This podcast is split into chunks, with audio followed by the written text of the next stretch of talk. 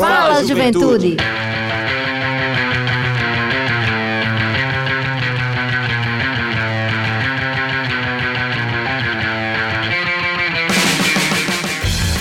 Boa noite, boa noite, Juventude Paraibana, muito boa noite. Está entrando no ar o seu programa, o nosso programa, o programa de toda a juventude da Paraíba, o Fala Juventude.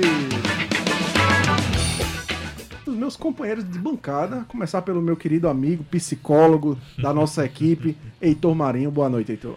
Boa noite, Everton e todo mundo aqui no estúdio, quem nos escuta. Tá sendo um prazer aqui, tá começando o mês aqui no Fala Juventude. Sempre A melhor coisa, demais né? estar aqui. Nosso rolê, né? É a melhor coisa começar o mês aqui no Fala Juventude, nessa energia boa da Rádio Tabajara. Boa noite, meu amigo Ivan Machado. Muito obrigado também, meu irmão, pela sua contribuição todas as quartas-feiras aqui no Fala Juventude. E boa noite, meu amigo Heitor Marinho, para o nosso querido professor internacional. Daqui a pouco a gente vai, ele vai falar um pouco mais, né? Coach, a né? respeito das novidades, né? As novidades do paradesporto, né? dos esportes paralímpicos em nível internacional. Daqui a pouco ele conta pra gente. Segurar, Mas boa noite, segurar. professor Jonas. Que bom também estar com você mais uma vez, depois de um, um período aí de afastamento seu para estar nas Paralimpíadas, né? Graças a Deus está de volta conosco. Boa noite, Everton. Boa noite, Heitor. Muito boa noite, Ivan Machado, nosso mestre aqui pilotando nossa nave do Fala Juventude. E sim, a gente tem algumas novidades, é muito bom estar de volta, como eu sempre digo, é bom demais estar aqui com vocês, estar nessa partilha, estar nesse rolê massa.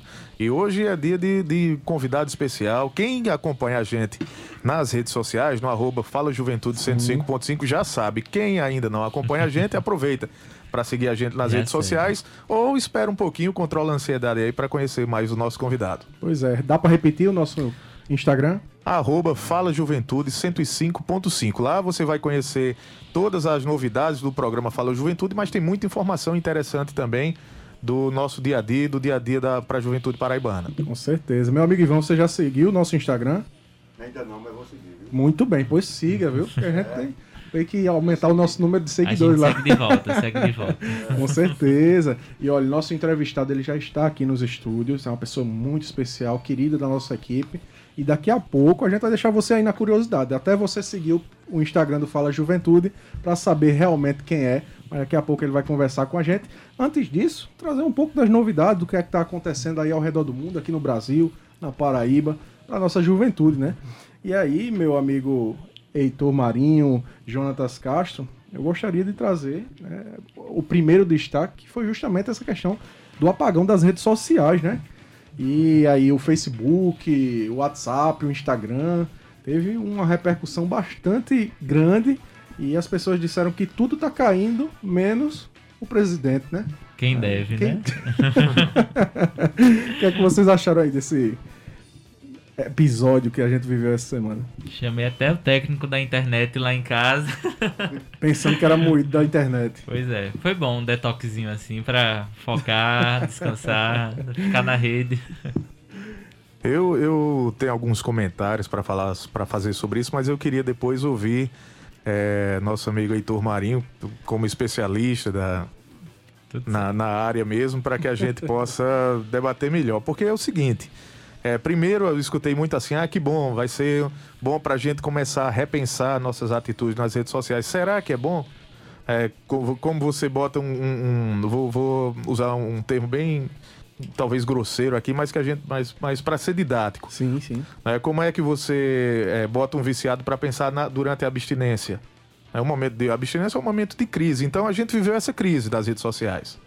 É, no- o primeiro momento, na minha opinião, foi um momento de crise. É, como a gente vai elaborar isso a partir de agora? A, a gente vê que foram 47 bilhões em termos de valor de, de mercado, mas isso se recupera, porque Sim. o mercado financeiro é muito volátil, ele perde 47 bi, recupera 50 bi, é uma coisa absurda que, que, que não, não cabe na nossa realidade, é a realidade de 99% da população mundial. Isso não, não, não cabe a gente furar essa bolha. Aliás, é uma bolha inatingível para e é. vai ser para a grande maioria das pessoas Ele durante tá a vida inteira. gente uma hora dessa. É, e aí, mas então não, não é disso que, que, se, que se trata. Eu acho que assim, é hora de repensar, sim, mas não durante a crise, né? Porque não, não durante a abstinência. Eu acho que o nosso dia a dia tem que ser repensado, né? A- como as juventudes têm encarado as redes sociais, Sim. né? Como a juventude tem encarado as artes. Né? as artes estão presentes só nas redes, as leituras estão presentes só nas redes, né? a arte agora é só Netflix, Prime Video, é só isso. A Uhum. gente tem que começar a repensar essas coisas, mas começar a repensar no nosso dia a dia, não começar a repensar durante a abstinência. Porque durante a Justamente. abstinência é como a ressaca, o Everton Correia. Quando a gente tá de ressaca, nunca mais eu bebo. Quando passa a ressaca, Dá já abre, a, já abre a novo, próxima né? latinha. Já corre pro Instagram pra ver o que o pessoal É. postou no meu tempo que votou. Exatamente. aí voltou às redes sociais, aí todo mundo começou a se, atua- se atualizar de novo. Quer dizer, passou a ressaca, passou a abstinência e tudo volta ao normal. Acho que a gente precisa começar a repensar esse cotidiano como um todo. É, eu concordo plenamente, principalmente com relação a essa questão da nossa dependência das redes sociais, né? Tem pessoas, como você diz, Jonatas, que realmente estão dependentes das redes sociais e até que ponto isso é saudável, né, Heitor? A gente precisa discutir realmente é, é, essa, esse nosso relacionamento com as redes sociais, com as mídias digitais e ver até que ponto eles são benéficos para a nossa saúde mental, né? E toda a, a nossa vida mesmo como um sim, todo. sim. E um ponto interessante é a questão do monopólio, né, das redes Sim. sociais, que se o Facebook, Mark Zuckerberg é dono do monopólio do Instagram, Facebook, é. WhatsApp, e aí se dá uma estabilidade nessa rede e acontece isso. Devia dizer mais pra gente sobre uma questão do monopólio do capital mesmo, concentrado na mão de uma só pessoa, comandando Exato. nossas, nossos dados e nossas relações, do que outra coisa, né? Claro que a saúde mental vai ser impactada, porque tem todas as questões que a gente já sabe, questão Sim. de autoimagem, tudo, da ansiedade, mas também por que a gente passa sete horas se o Facebook tem uma estabilidade sem se comunicar, sem ter como se comunicar, sem ter nem perspectiva do que fazer depois? Isso é bem Exato. sintomático. Pois é. E aí é preciso que a gente use tudo isso com muita responsabilidade, sempre Uhum. uma- uma- de maneira muito crítica, né? Acho que é, é necessário utilizar Também. as redes sociais de maneira muito crítica. Eu Todo sei. mundo foi pro Telegram nesse meio E pro tempo. Twitter, né? E pro Twitter. Mas sem bombou, um né? protagonista não funciona esses negócios. Pois é, e também teve moído, como sempre, né? Sempre tem que ter alguma coisa assim bacana Uhum. do governo pra gente trazer aqui pra nossa população, pra galera que gosta de acompanhar essa série aí de comédia e tragédia ao mesmo tempo do governo federal, Uhum.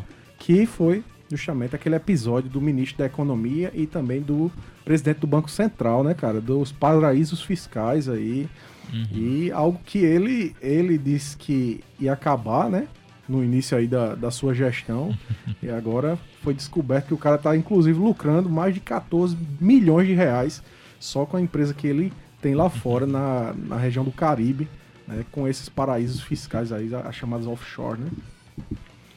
Pois é, é muito interessante. Vamos, vamos começar a tentar, é, é, mais uma vez, didaticamente, explicar para a nossa juventude que está nos acompanhando nesse momento é, o, o que, o que significa isso, né? Offshore, primeiro dizer que isso não é ilegal, né? Manter dinheiro no exterior não é ilegal, desde que seja tudo declarado. O ilegal é esconder que existe esse dinheiro. Isso, isso sim. Né? Então não é ilegal. Offshore é uma empresa que as pessoas criam para manter uma grana no exterior. Em lugares que tem a legislação mais branda, que você não tem que declarar tanto imposto quanto, quanto deveria se esse dinheiro tivesse no Brasil. Então, didaticamente é isso. É claro que, que quem é economista aí tá, tá me ouvindo, tá, tá nos ouvindo, vai dizer que não tem nada a ver com isso. Mas eu estou tentando aqui, como eu disse, ser didático, né? Então, seria mais ou menos isso. A questão é que um ministro da economia de um país manter milhões e milhões de dólares nesse num- numa empresa, no nome dele, tudo registrado, tudo legal, mas em que a, a influência dele no, no país pode trazer a ele muitos lucros ou muitos prejuízos também, para ele e para o time que ele conhece que Sim. iguais a ele tem tem essas mesmas empresas. Isso sim, é, se não é ilegal, é pelo menos muito antiético. É como eu botar um- uma ovelha para cuidar das galinhas. Seria mais ou menos isso. Né? Ela vai agir em interesse próprio. Quer dizer, desculpa, uma uma raposa para cuidar das galinhas, uma raposa para é. cuidar das ovelhas, Mas desculpa. parecido com um pouco, né? Mas o pouco não tem um. Enfim, mas ele, ele ia estar ali atuando em causa, em causa própria. Quer dizer, ele teve, pelo, ele teve quase 15 milhões de reais de lucro por causa da variação cambial, a variação do dólar. Sim. Bom, é, é, é muito cedo para a gente dizer que ele agiu em causa própria, mas é, é fato que ele se beneficiou sim, e muito com isso. Quase ele saiu... Teve quase, um ele está- crescimento exponencial, é, né? Ele está quase 15 milhões de reais mais rico do que já era quando entrou no governo e o dólar estava mais baixo. Enquanto essa o cidadão comum É, essa é a questão. um gás de cozinha. É, exatamente. É. Enquanto o gás de cozinha que acompanha a variação do dólar está tá aumentando, eu vi um comentário hoje muito interessante de, de comparações. É, por que, que a gasolina está tão cara? Aí as- é, o nosso excrementíssimo presidente tem culpado é, é, os impostos estaduais e tal, governadores. CMS, né? Tal. Isso, mas aí na verdade as- esse esse tipo de commodity, né, que é gás, é, é, energias como um todo, na verdade eles acompanham o mercado internacional porque é uma política do governo brasileiro que isso, que da, da Petrobras que isso aconteça. né? Então acompanha-se o mercado internacional. O dó, a, a- gasolina no mundo ela custa em média R$ 1,12. No Brasil está tá nessa faixa, está bem na média mundial. Só que quanto mais o dólar sobe, mais sobe o valor da gasolina para a gente, porque é assim que funciona. Não é porque os impostos estão subindo, porque o imposto continua o mesmo. A margem de lucro continua a mesma. Mas o lucro continua maior, porque com o dólar mais caro, e esses ativos são vinculados ao preço do dólar. Então, assim, a energia elétrica, o quilowatt continua- do Brasil está na mesma média mundial. O etanol, a gasolina, o diesel, enfim. Só que aí o dólar está subindo e, esse- e todos esses produtos que eu estou citando, eles acompanham a variação do dólar. Não é tão difícil da gente saber por que está tão caro. E aí, um ministro de economia, a gente volta ao item anterior Sim. um ministro da Economia que tem a missão de conter, de controlar, de gerir esse tipo de, de situações para amenizar a situação da população brasileira, é um cara que se beneficia em, em dois anos com quase 15 milhões de dólares, Isso. 15 milhões de reais a mais do que ele tinha quando começou. Será que de fato ele está interessado que o povo brasileiro tenha acesso a serviços mais baratos? Pois é. E fica aí justamente esse questionamento, né? Enquanto isso, é, o pobre não pode ir à Disneylândia, a, A empregada a doméstica. empregada como ele falou. doméstica, como ele falou, e continua aí sem poder comprar carne para comer no dia a dia, porque a carne subiu aí somente nesse período de governo, né, de 2019 para cá, 69%, e há uma previsão de crescimento aí do preço da carne de 20%, segundo a revista Fórum, para o ano que vem. Então, é isso aí a realidade do Brasil hoje, infelizmente, vendo esse tipo de notícia relacionada ao ministro da Economia, como nosso professor Jonatas traz, pra gente nos deixa muito preocupado, né, Heitor? Pois é. Não tem nem palavras, né? Olha, e para terminar esse nosso bate-papo aqui inicial de hoje, eu tenho também um outro destaque, que é essa questão da vacinação do passaporte, né, que foi aprovado aqui na Assembleia Legislativa da Paraíba, pelo governo da Paraíba, e a questão do uso de máscaras no estado. Né? Ah, Tá havendo um grande debate esses dias. Alguns municípios eh, ao redor aí do Brasil, em todo o território do Brasil, estão nessa discussão com relação ao uso das máscaras, é, a, a não obrigatoriedade do uso da máscara e também da questão da vacinação para entrar em alguns espaços. Aqui na Paraíba foi aprovado né, aí um decreto do governo justamente falando sobre essa questão da vacinação em estádios de futebol, em eventos, shows e também em espaços públicos, porque a própria Assembleia Legislativa também eh, tratou de, de apresentar um projeto neste sentido. E aí, alguns parlamentares aqui, Sim, sim. que geralmente, meu amigo Heitor, meu amigo Jonatas, gostam muito, assim, de causar, né? Eu, acho que é, é uma maneira de causar. ah, De estar em deles, evidência. De estar em evidência o tempo todo. E fizeram toda uma, uma, uma reviravolta, sabe? No dia de ontem, no parlamento estadual, assim, desnecessária, com relação à vacinação, a não vacinação, porque está defendendo a não vacinação, Uhum. né? vereadores da Câmara de João Pessoa também fazendo esse tipo de discurso, dizendo que a vacina ela não faz bem à saúde, que a ivermectina é que salva vidas. Eu fiquei assim chocado, né? depois de tanto tempo que a gente tá vivendo essa pandemia aí, né? quase dois anos completos aí de pandemia, e ainda tem gente que tá com esse discurso e, e representantes do povo. Pra mim, eu, eu, eu fiquei assim, abismado ontem. Financiados pelo povo pra ser contra o povo. Pra ser contra o povo, cara. Como é que pode um negócio desse, né? Você fica sem realmente acreditar nesse tipo de coisa. Juventude Paraibana, vocês que estão nos ouvindo agora, nesse momento, vocês escutam falar o tempo inteiro nas redes sociais, na TV, quando a gente assiste, impacto social. Pacto, so- pacto social é muito simples. É o que tá bom para todo mundo. Falando a grosso modo. Tem que estar tá bom para todo mundo. Ou seja, isso é, é impossível. Nunca vai estar bom para todo mundo. Então, que atenda a maioria. Que atenda a vida em sociedade. Que a nossa vida possa seguir normalmente. Isso é o pacto social. Então, por que é que as pessoas se vacinam? É, se a, gente viaja para algum lugar, vamos falar de passaporte de vacina, que é um tema polêmico. tá- Ah, se você for para Marabá, por exemplo, de ônibus, você tem que apresentar a comprovação de vacina para febre amarela. Isso é de muito tempo, isso não é de agora. Né? Crianças para se matricular em creches e escolas têm que apresentar o cartão de vacinação. Isso vem de muito tempo, não é agora. Agora se, se politizou uma vacina, um vírus, houve toda essa politização. Mas a gente está falando de pacto social, a gente não está falando de Covid, a gente não está falando de política ou de, de uma vacina específica. A gente está falando de pacto social, coisas que sempre serviram para melhorar o nosso pacto social, que é a, a questão da vacinação, que sempre guiou, uma das coisas, claro, que sempre guiou esse, esse pacto social, agora está tá politizado. Então, você que está nos ouvindo, é simples. Quando é que a gente vai parar de usar máscara? Quando a grande maioria da população tiver vacinada e a taxa de transmissão tiver muito baixa. É simples. E é- eu não estou falando só de Covid. A gente está falando nesse momento da Covid porque é polêmica, mas isso serve para todos os outros vírus, para todas as outras vacinas. Então, quanto mais gente com a, com a imunização completa tiver, é, é, tiver com a imunização completa, menos gente vai estar transmitindo, vai ser portador desse vírus, vai ser um transmissor em potencial. Então a gente vai poder parar de usar máscara. Qual a data disso? Não sabemos. Quanto mais cedo todo mundo aderir a isso, mais cedo a gente vai parar de usar máscara. Pois é. E lembrando que vacina não é uma decisão individual, né? Porque Não. se você não se vacina, você tá botando em risco desconhecidos e a sua própria família, seus amigos, pessoa, as pessoas com quem você convive. Então não é simplesmente não tomar a vacina. É poder matar uma pessoa que você nunca Exato. nem viu na Exatamente. vida. A gente vai estar rompendo com esse pacto social, Uhum. né? A gente não, não vai é, é, é, permitir que a sociedade viva num pacto, num, num acordo de boa convivência. Pacto, Sim. um acordo de boa convivência. Às vezes eu acho que o interesse deles é esse mesmo. É, pois é. E aí fica o nosso apelo a você que nos escuta. Você jovem, você pai de família, mãe de família, trabalhador, trabalhadora que nos escuta neste momento. Se ainda não se vacinou, compareça a um dos postos de vacinação, tome a sua vacina, porque independente de qualquer coisa, o bom mesmo é ter a sua vacina no braço e estar protegido aí contra a Covid, né, com a sua saúde em dia e, claro, pensando no bem de todos, como o Jonatas e Heitor trouxeram aqui.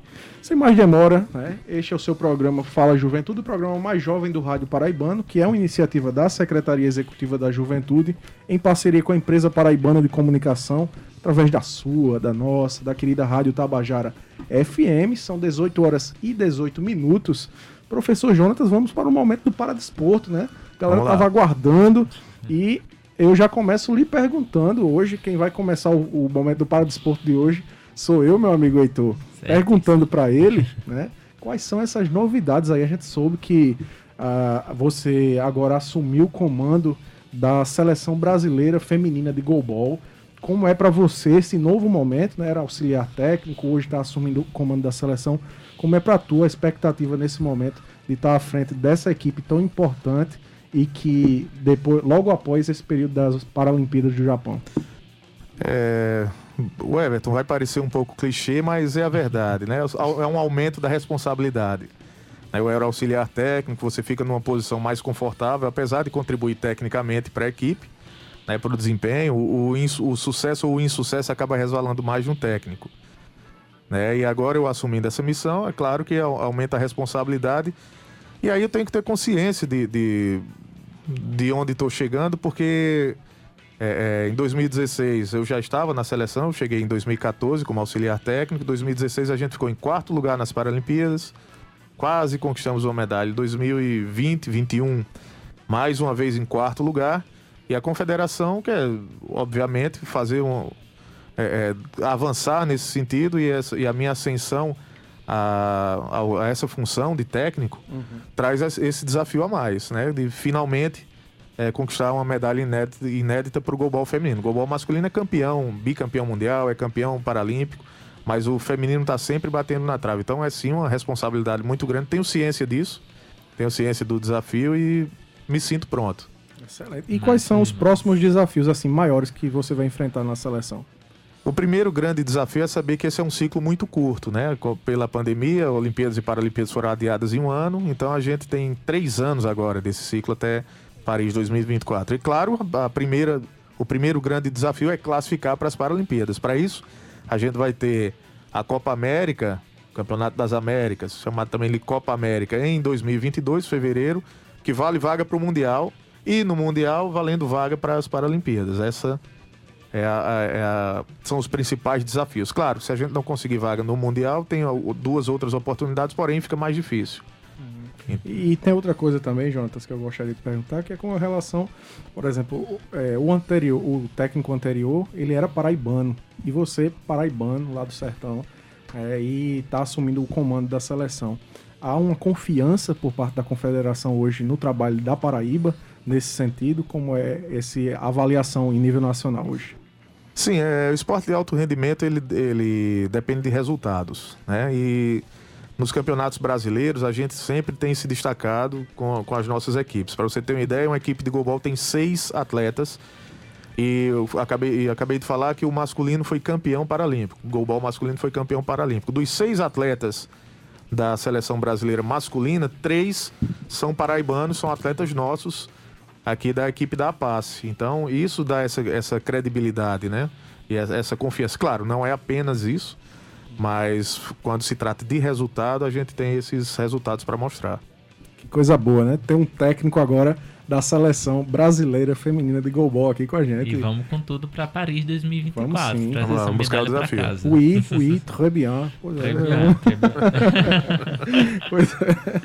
E passando esse momento do Paradesporto aqui do nosso programa Fala Juventude, meu amigo Heitor, pra gente já ir pra nossa entrevista, né, como a gente anunciou, nosso entrevistado já está conosco aqui, mas antes a gente vai trazer os destaques da juventude de hoje. Sim, sim. Traga vai. aí já o primeiro.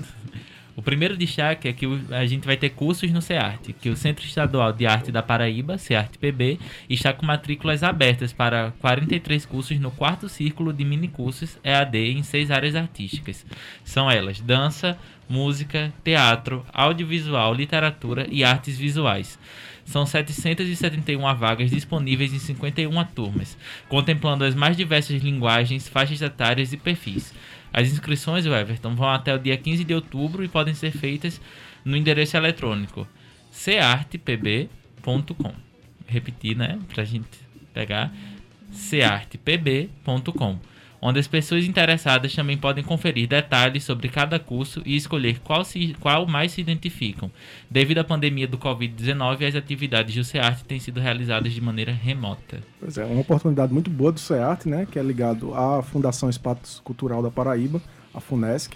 E aí uma oportunidade bacana de você, que é jovem, que quer conhecer mais sobre arte, sobre cultura e nas suas diversas linguagens. É uma ótima oportunidade, né, Heitor? Muito bom, vamos movimentar essa economia criativa aí da Paraíba que tem muito a nos oferecer. E tem mais destaque, Jonatas? Tem sim, tem vagas no CIE, o Centro de Integração Empresa-Escola. Está com vagas para estágio nos cursos de administração, contábeis, nutrição, marketing, comunicação, publicidade, ciências da computação, logística e, e ensino médio. Distribuídos em vagas para João Pessoa, Cabedelo, Bahia e Campina Grande. A remuneração varia entre 500 reais e 651 reais. Para ter acesso, basta entrar em contato com a central de atendimento pelo telefone de DDD 83 3003 2433 e enviar o currículo para o e-mail vagas.ciejp@ciee.org.br. Ah, Jonatas, foi muito rápido. Então faz o seguinte, entra ali no fa, arroba Fala Juventude 105.5 que você vai ter todas essas informações. Vai saber como escreve CIE, arroba, jp, arroba, e, a- e as informações que Heitor falou agora há pouco também vão estar lá. Arroba Fala Juventude seguidores 105.5. É isso aí, é oportunidade de cursos para você na área da cultura, né? E também é oportunidade de estágio, de profissionalização, de oportunidade mesmo para que você possa ser inserido inserida no mercado de trabalho. É o que a gente tem pensado né, aqui na Secretaria de Juventude da Paraíba e também na empresa paraibana de comunicação, sempre com carinho trazendo isso para você semanalmente aqui no seu programa Fala Juventude. Agradecer a Andréa Cruz, que é a supervisora do Centro de Integração Empresa Escola da Paraíba, da Paraíba, né? Tem nos dado esse suporte, esse apoio, mandando sempre pra gente aqui as vagas em primeira mão.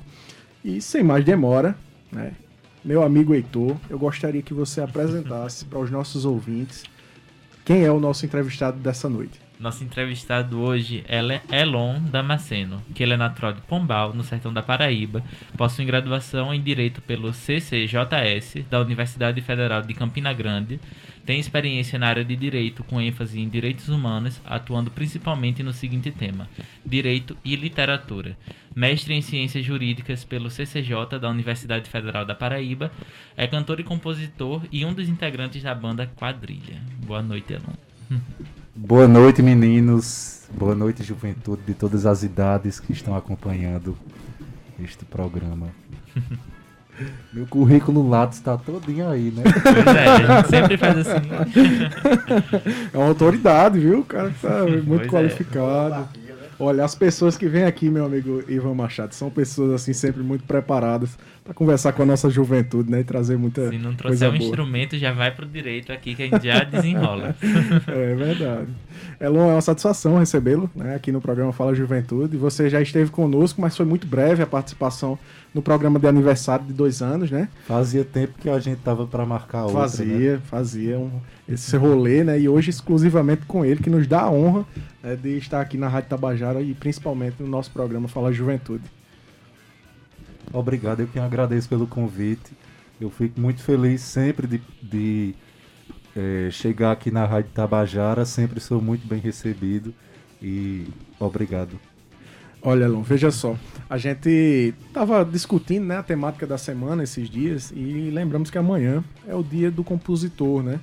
E aí, antes de mais nada, a gente gostaria de, e antes de, de entrar nesse tema da questão do dia do compositor, a gente gostaria que você falasse um pouco sobre Elon, né, a tua vida, um pouco para que os, os nossos ouvintes, a juventude, inclusive, possa conhecer mais a seu respeito, além dessa tua trajetória no direito, na- nas artes, como você mesmo... Para além do currículo Lattes. Pa- para além do currículo Lattes, perfeito. Meu nome é Elon, como todo mundo aqui já mencionou. Eu sou da cidade de Pombal, que fica no Alto Sertão da Paraíba, ali perto de Patos, Aparecida, Souza. Perto de Malta, a minha mãe é de Malta. É, e a arte está presente na minha vida desde a infância, porque o meu pai sempre foi muito envolvido com as movimentações artísticas da cidade. e Ele sempre articulou muitos eventos por lá. E a coisa da música sempre aconteceu de forma muito intuitiva. Nunca teve um momento assim de chegar e, e eu dizer para mim mesmo, eu sou cantor ou eu sou compositor. Sempre foi acontecendo de uma maneira muito intuitiva. E eu acho que esse lado artístico é muito mais presente em mim do que o lado do direito. Mas o lado do direito também, também me ajudou muito a entender certas coisas que hoje eu carrego também na minha arte. Principalmente com esse mestrado que eu, que eu fiz, que é na área de direito e arte. Eu estudei a presença do direito na literatura popular, de Leandro Gomes de Barros que é conhecido como o pai do cordel brasileiro. E é isso. Leandro Gomes de Barros é de Paulista, não é isso? Leandro Gomes de Barros nasceu num sítio chamado Melancia, que na época pertencia ao município de Pombal e hoje pertence ao município Sim, de sim. Paulista. Pois é, nosso amigo Jonatas teve um bom tempo lá em Paulista, né, Jonatas? Isso. Trabalhando com a juventude lá. Tra- trabalhei por lá, em Vista Serrana. E aí, em qual momento, Elon, você se reconheceu como artista? Porque, como você fala, geralmente a, a arte ela surge assim no. É, é, ela já faz parte do indivíduo, do- já faz parte do artista, né? Eu não sei em qual momento um, um artista consegue se identificar, porque ele começa a produzir arte desde muito cedo, e pelo que você menciona, foi o seu caso. né? Em qual momento você se reconheceu? Poxa, sou um artista. Eu acho que, que quando eu terminei o curso de Direito, que eu me vi num momento que eu olhava para um lado e para o outro, eu não sabia o que, que eu fazia, que eu não terminei o curso sem gostar. ainda foi até o mestrado, né? e ainda fui até o mestrado. Mas não consegui me identificar profissional, profissionalmente. E eu já fazia barzinho é, em Pombal na época, eu tocava em barzinho e eventos em geral. Mas eu acho que esse momento do fim do curso e eu me, me ver sem muitas perspectivas, é, ter entrado nesse conflito me gerou, me fez é, pensar a arte e a música de uma outra forma. Uhum. Nesse, nesse tempo eu participei de um festival em Campina Grande que foi produzido pela TV Itararé, o Dom Música. Esse festival foi muito, foi muito importante para mim porque já fazia um tempo que eu não exercitava a música, que eu não cantava. Eu tinha parado de tocar durante esse tempo. E participar desse festival me, me revigorou esse lado. E aí foi, aí foi nesse festival que eu tive a oportunidade de conhecer várias, vários outros artistas de Campina Grande que a gente mantém contato e amizade até hoje. E essa experiência me fez pensar, eu acho que é isso que eu quero. E eu ainda não me sustento da minha própria arte, mas é algo que, que é tão pulsante dentro de mim que é algo que eu tenho certeza que nunca vai acabar. que nunca vai é, sumir da minha vida eu acho que esse momento foi o momento que eu pensei assim. Eu acho que é isso que eu acho que eu vim para trabalhar com isso. Muito bacana. E a gente torce, né, que você não abandone a arte mesmo, porque tá massa demais acompanhar tudo. e agora que você cita do festival, né, que você se identificou como artista, fala pra gente um pouquinho da sua participação nos festivais de música da Paraíba. Ai, as duas as duas participações foram muito importantes para mim também é, porque me, me fizeram pensar a minha arte, a minha música. não Eu já carregava muito comigo essa coisa da performance. Uhum. Eu já, já queria trazer isso para o meu trabalho. E esse, o Festival de Música da Paraíba me ajudou a entender melhor isso, porque quando a gente se vê com a banda é, maravilhosa, potente, naquele palco do Paulo Pontes, com a, com a luz maravilhosa passando por nós, é, a gente. Parece que essa coisa da performance vai se colocar mesmo ali. E eu utilizei realmente esse, essas duas participações como vitrine disso. Eu queria me amostrar. No ano passado, em 2020, eu me apresentei com, a, com o crânio de uma vaca que eu peguei no sítio. E esse ano eu trouxe uma outra história que remete muito mais à minha vivência e ao, ao, imaginário que ficou comigo desde a infância com relação aos movimentos folclóricos da cidade de Pombal.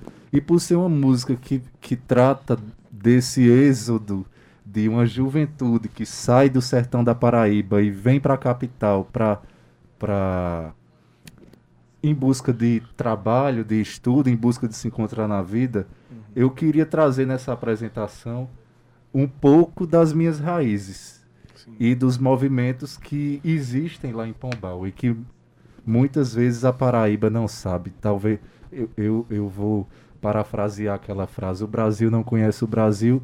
Eu acho que a Paraíba também não conhece a Paraíba. Eu acho que tem muita riqueza aqui que a gente precisa é, reverberar. E eu fiquei muito orgulhoso quando eu, você você tava mandou a sua música, né, nesse ano, e eu, eu ouvi aquela música que você compôs e achei muito bonita, cara, porque realmente exalta é, tudo o que nós temos de mais precioso no nosso estado, da nossa cultura, da nossa vida aqui no cotidiano. E a música que você produziu para esse ano no, no, Festival de Música da Paraíba, eu torci muito. Eu, eu, eu lhe disse lá no WhatsApp e, e torci muito que ele é, vencesse. É, claro, muitas outras pessoas também muito boas, né? Do, no, o Festival de Música da Paraíba tem sido um sucesso, né? Realizado aqui pela Rádio Tabajara e pela Funesc. Tô louco Mas pra um presencial. Com- Já, é. cada, cada ano que passa deixa o gostinho de quero tá lá. exato, exato. E eu fiquei assim muito feliz. Mandei pra galera que eu conhecia também, para o pessoal conhecer um pouco da música. E o que me chama a atenção, você falou sobre essa questão do cordel, a sua região, Pombal. Eu conheço diversos jovens lá, porque a gente na Secretaria de Juventude faz essas viagens, vai dialogar com esses jovens. E muitos têm esse mesmo potencial, mas muitas vezes não têm oportunidades, né? E aí esses jovens não têm a oportunidade de demonstrar a sua arte, de levar, receber incentivo mesmo, muitas vezes, para o que eles, eles produzem.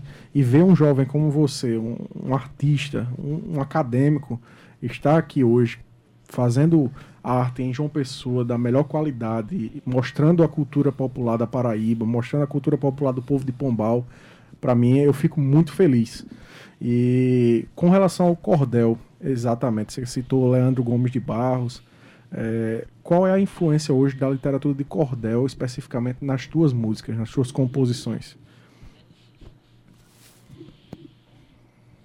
Eu acho que essa a métrica do cordel, as cestilhas, eu, essas, a, a célula do cordel, a coisa da rima, eu acho que está muito presente na minha arte. Embora eu não não não utilize sempre, porque eu, eu componho canções de forma muito muito intuitiva e variada, diversa. Não tem um, um, um estilo determinado sobre a, a estética, ou a métrica, o ritmo. É tudo muito diverso. Mas eu acho que, que eu bebi muito dessa fonte também, principalmente durante o curso. A célula da poesia sertaneja, eu acho que está muito presente. A- o, o ritmo, a rítmica dos versos, é, a métrica, a rima, isso está muito presente. Você fala que o Brasil não conhece o Brasil. Eu concordo, a Paraíba não conhece a Paraíba. E a gente vive em tempos de marginalização da arte. né? Em tempos de efervescência política, que dentro dos debates até deu uma marginalidade. Se marginalizou a arte. Como é para um, um artista do interior da Paraíba, do sertão da Paraíba, é, que, que ainda não consegue viver da própria arte, como é viver nesse momento turbulento? Eu acho que existem várias questões, várias nuances desse tema.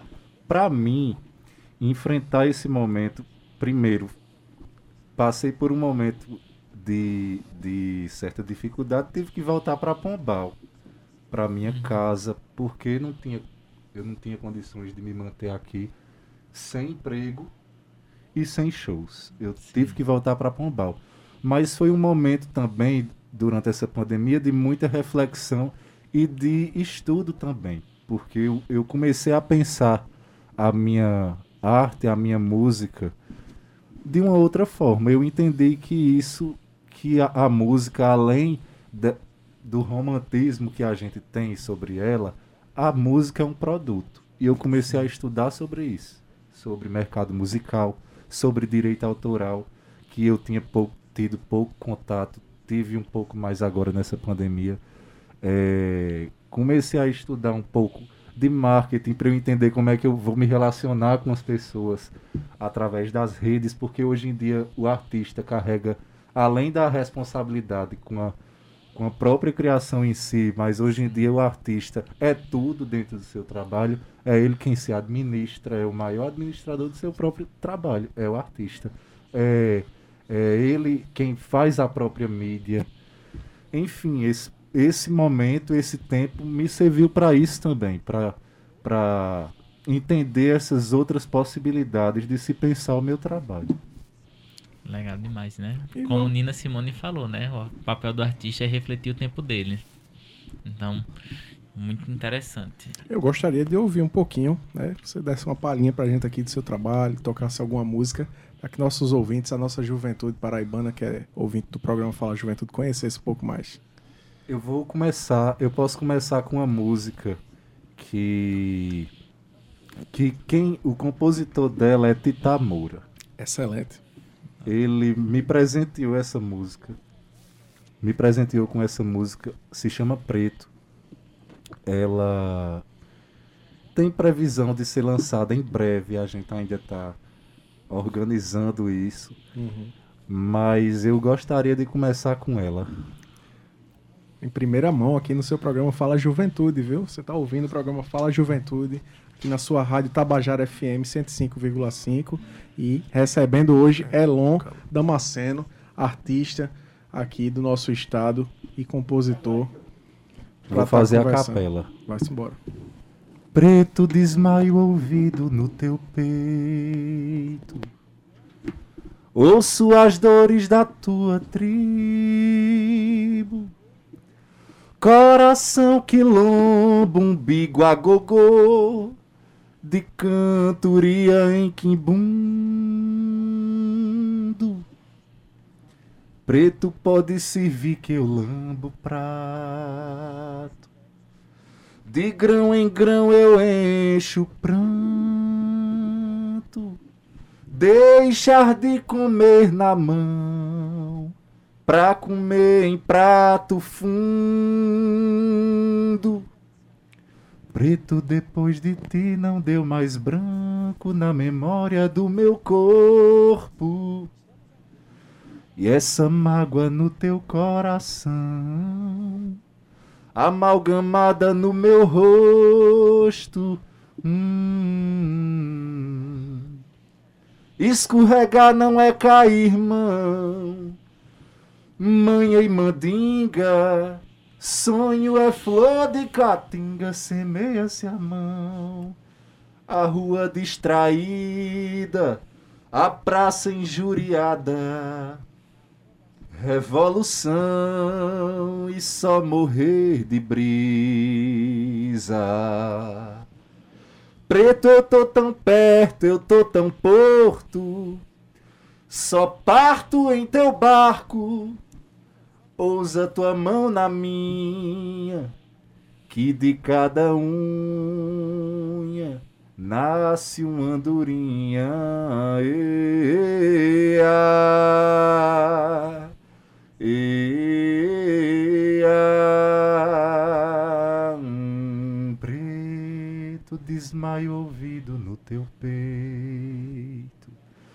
Ouço as dores da tua tribo.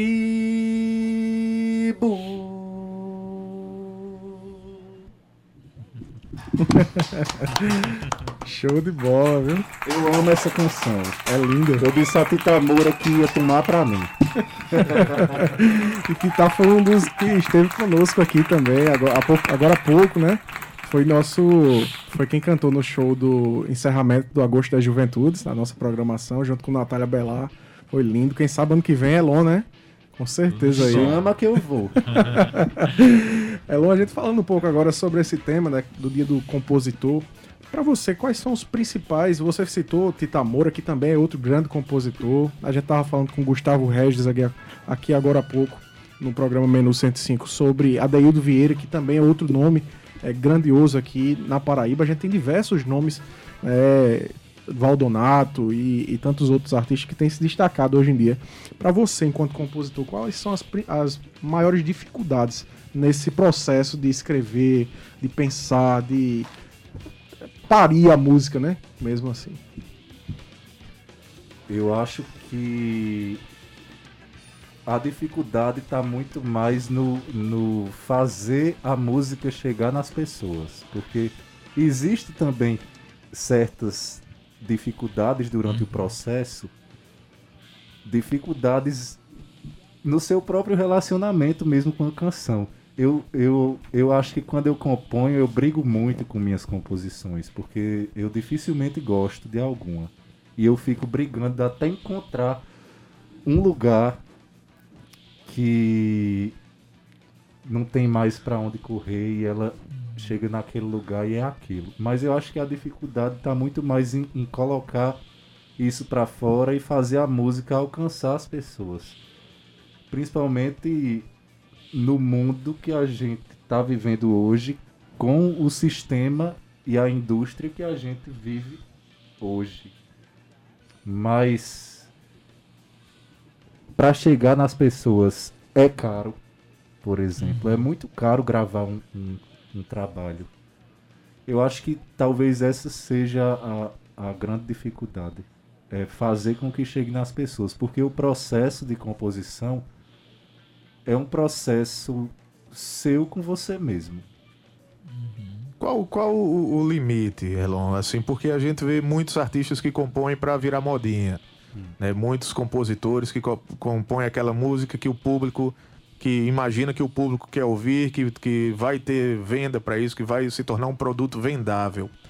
Qual é o limite, assim, porque o artista é, entende para diferenciar a arte que, que você conversa com ela, como você falou, você é, conversa com sua música, você briga com, com sua arte até chegar a um produto que você considera que, que, que é bom, mas que é bom para você, que você compõe nesse sentido, e, e para diferenciar daquele que faz como um produto para venda exclusivamente, né? Que, claro que como produto, é, você falou que tem, tem a, a parte é, é, é de, de, mercado, claro, mas eu estou falando a diferença da, da, do objetivo da composição. Agora, isso não significa que durante o, o, meu processo de composição eu também não pense nesse outro lado, porque não adianta nada a gente fazer música só pra gente. Uhum.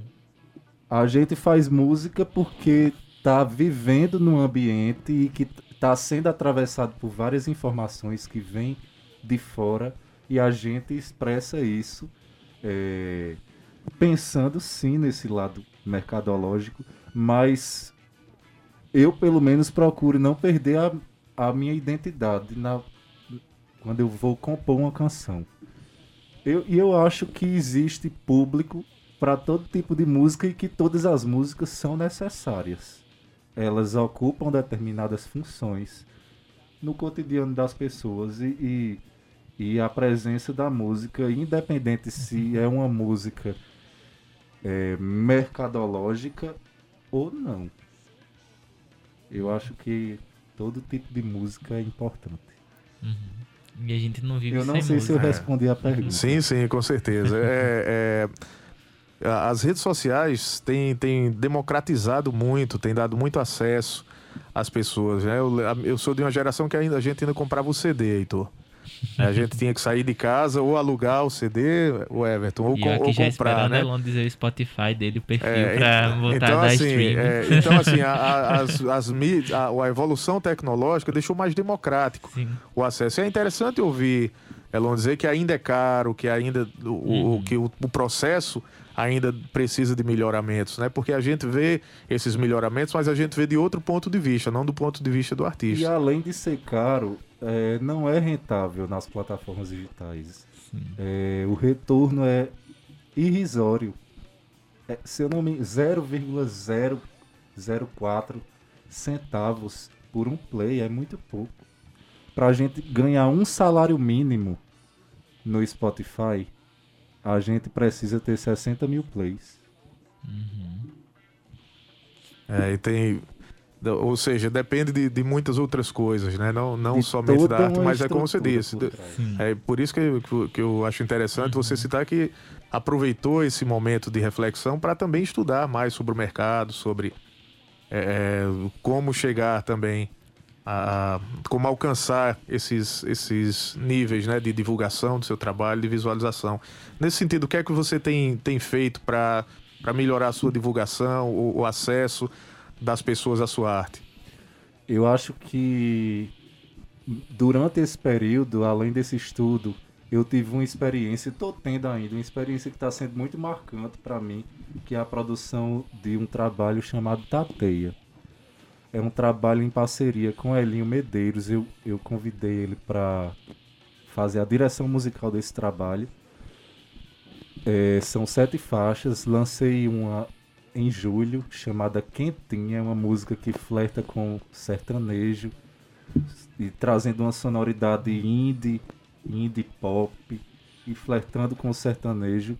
É, foi o primeiro single e ainda tem seis faixas para serem lançadas em breve. É, e esse processo foi um processo de, de experimento dessas coisas que eu andei lendo, que eu andei é, pesquisando a respeito de como lançar esse trabalho. E principalmente através de um trabalho nas, nas redes sociais. Como eu não tinha muito recurso, isso, isso inclusive foi um projeto aprovado pela Lei Aldir Blanc, e como o recurso não era um recurso amplo para aquele trabalho que a gente pretendia fazer, eu tive que reduzir vários custos. Eu não, foi um erro meu não ter contratado uma assessoria de imprensa, era para ter feito isso. Mas eu tentei trabalhar principalmente nas redes sociais, na divulgação. E eu comecei a trabalhar com um mês de antecedência um mês, dois meses de antecedência, divulgando a vinda desse single. E eu acho que eu, eu obtive um resultado que foi interessante. Eu me senti muito satisfeito porque está sendo o meu primeiro álbum e eu tive um alcance que eu achei muito legal. Eu gostei muito. Principalmente do movimento no Instagram. Massa demais. E fala pra gente um pouquinho, Elon, do seu trabalho com a quadrilha, quem são os outros integrantes, o que vocês vêm fazendo, como tem sido esse trabalho para você. A quadrilha é um projeto que eu considero brincante, porque a gente surgiu na brincadeira e nós somos quatro, quatro artistas de muita inquietação. Temos nossos trabalhos com outros projetos. Guga com a banda Forra também vai lançar um, um álbum solo agora. Amorim também seguindo trabalho solo. E Pedro Índio, que antes tinha a Flor de Pedra e também vai lançar um trabalho, é, um, um álbum dele. Personalidades completamente distintas, é, influências diversas, mas a gente resolve se juntar para fazer música. E mesmo quando a gente não está em atividade, é, no sentido de fazer shows, e essa pandemia veio nos mostrar isso, a gente está o tempo todo produzindo alguma coisa. A gente estava muito distante das redes ultimamente, muito distante de fazer shows em decorrência da pandemia, mas todo dia a gente estava conversando e fazendo canção. E ultimamente a gente vem começando a trabalhar num próximo álbum, num próximo trabalho. Ainda não tem título, mas já tem algumas músicas selecionadas. Inclusive, estamos preparando um single para lançar em breve, um single que eu vou logo dizer, não sei se não sei se a produção vai deixar, mas eu vou dizer. A assessoria não está aqui. Para... é uma música chamada Desentristecer. Um shotzinho delicioso que vem aí. E vai ter clipe e tudo, vai ser lindo. Massa demais. Você está falando do single que você lançou, e eu queria que você cantasse um pouquinho dele pra gente aqui chama Quentin. Vixe, esse violão tá horrível. Mas eu posso fazer a capela. Pois não.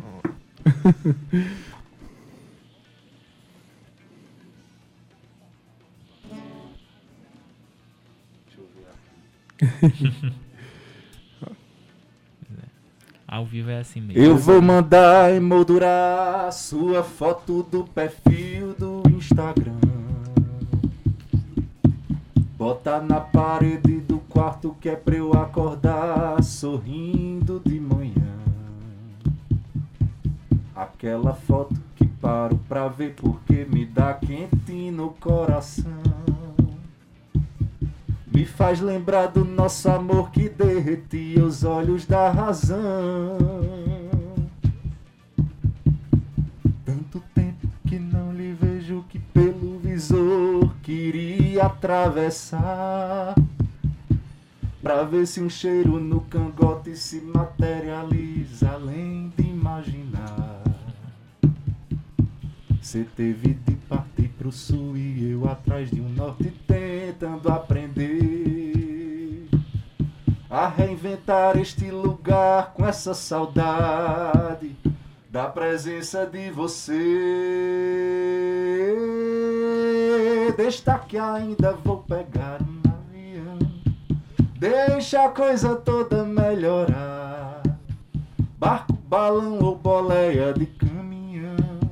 Mas só se ainda quiser me namorar. Destaque ainda vou pegar um avião. Deixa a coisa toda melhorar. Barco, balão ou boleia de caminhão. Mas só se ainda quiser me namorar. Bom demais, né? Show de bola, irmão. Olha, São 18 horas e 55 minutos. A gente tá chegando ao finalzinho do nosso programa. Ai, que pena. Eu gostaria que você deixasse aí uma mensagem pra nossa juventude, falasse um pouco das suas redes sociais. Isso, isso, isso, isso. Divulga aí as redes sociais que, pro pessoal seguir. Pois é. Olha, eu acho que o mundo, o governo e tudo que está acontecendo parece que, que se repete aquilo que diz aquela música. A juventude não é levada a sério, mas a gente tem força. A gente tem força e essa força precisa reverberar, transverberar para que a gente consiga enfrentar todos os desafios que a vida está colocando na nossa frente em todas as áreas da- da- das nossas vidas. É, é isso que eu desejo, que a gente tenha força para seguir, que a gente não abaixe a cabeça, se levante e, e bote para quebrar, sabe? é isso. Tem que botar para quebrar mesmo e sem medo. É, para quem quiser me seguir nas redes sociais, meu Instagram é elondamaceno. Eu também criei um perfil no TikTok. Ainda tem pouca coisa lá, mas eu vou começar a, a atuar mais. É, no TikTok tá elon. ponto- se eu não me engano. Mas Instagram, arroba elondamaceno. Tem o meu canal no YouTube. Tem o clipe dessa música também. É, se procurar Elon Quentin, vai achar, com certeza. é só lembrar do quanto tá fazendo calor, tá É, quente. tá quentinho. É, Elon Quentin, você vai achar esse clipe, vai achar também o meu perfil. É, eu tô organizando esse perfil, tô arrumando a sala porque vem um álbum aí, é um álbum que eu tô gostando muito de, de realizar, que é Tateia. Ele tá bem bonito, vem com várias participações, Quadrilha, Natália Bellar, Lucas Gaião, Key Souto, vem com muita gente bacana. É, também sigam, me sigam lá no, Spotify, no Deezer. Escutem minhas músicas, só tem duas, mas vem mais. e é isso, muito obrigado. É isso A aí. Você ouviu agora Elon Damasceno aqui no seu programa Fala Juventude. Vamos pro rápido spoiler, né, meu amigo Heitor Marinho? Diga aí. Sim, sim, Everton. Sexta-feira é dia de rolê cultural no Centro Histórico. A banda Paraíba, a banda Paraíba se apresenta com muito samba na General Story a partir das 18 horas. A entrada é apenas 15 reais e já na Vila do Porto tem Carol Aguiar às 8 horas com entrada no valor de 5 reais. Pois é. Eu queria dar um aviso que eu já tinha esquecido, olha. Sábado, às 19 horas, Vila do Porto vai ter um show da quadrilha. E eu acho que todo mundo deveria ir, porque faz muito tempo que a gente não se encontra para tocar dessa forma. E a gente nem sabe quando é que vai ter outro. É isso aí, esse é o seu programa Fala Juventude. Agradecer à diretora-presidente da empresa paraibana de comunicação na NH6, ao diretor de rádio e TV da EPC Rui Leitão, ao gerente executivo de Rádio Fusão Berlim Carvalho, trabalho te- trabalhos técnicos Ivan Machado, podcast do Fala Juventude Cal Nilma, música de aventura, banda Paulo de Darem Doido, roteiro e apresentação, o Everton Corrêa, Heitor Marinho e Jonatas Castro. Direção do seu programa Fala Juventude, eu, seu amigo Everton Corrêa. Até semana que vem, um grande beijo.